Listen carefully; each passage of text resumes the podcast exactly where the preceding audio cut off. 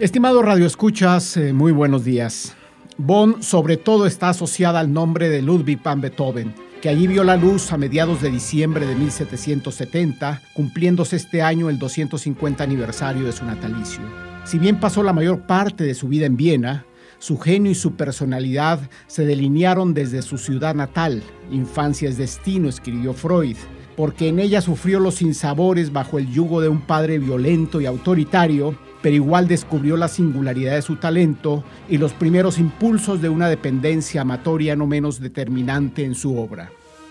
Estar en su ciudad natal y en la Beethoven House es transportarse en el tiempo y conocer el ambiente que detonó el proceso creativo del gran genio de Bonn.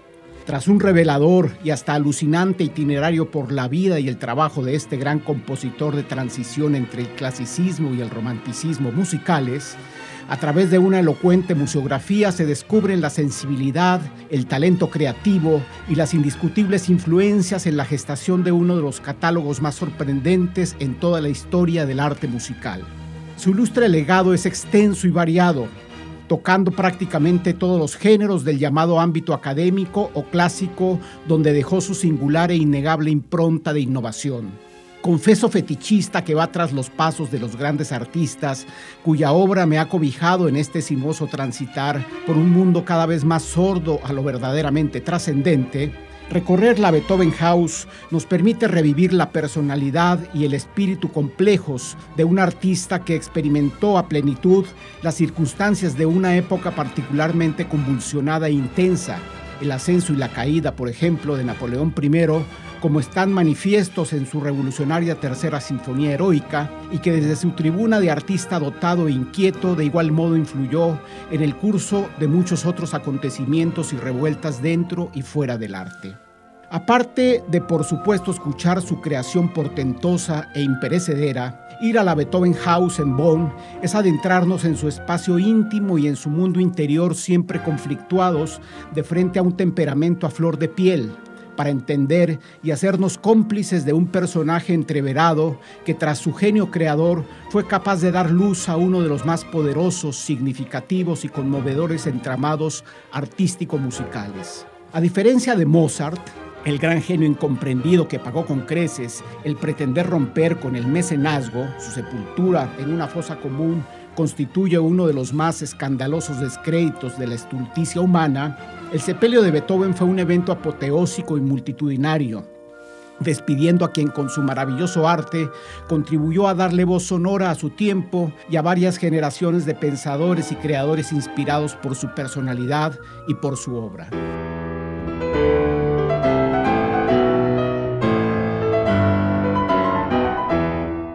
Fundado en 1889, el museo exhibe una parte representativa de las colecciones privadas allí reunidas, como el pianoforte que alguna vez tuvo en su poder el gran biógrafo Stefan Zweig, y es la mayor recopilación dedicada al genio compositor y no menos notable pianista. Con una extraordinaria y vívida curaduría, hay retratos, manuscritos originales, cartas, instrumentos y objetos de uso diario del compositor, como la estrujante colección de utensilios para apalear su progresiva, trágica y determinante sordera, y por supuesto su máscara mortuoria, permitiendo al visitante tener una impresión viva y auténtica en torno a la vida y la obra del gran genio musical, para beneplácito de quienes seguimos su culto con verdadera devoción. Cuenta además con la biblioteca especializada más grande e importante sobre el tema, y con un no menos exhaustivo archivo constituido con motivo de la conmemoración del centenario luctuoso de Beethoven en 1927,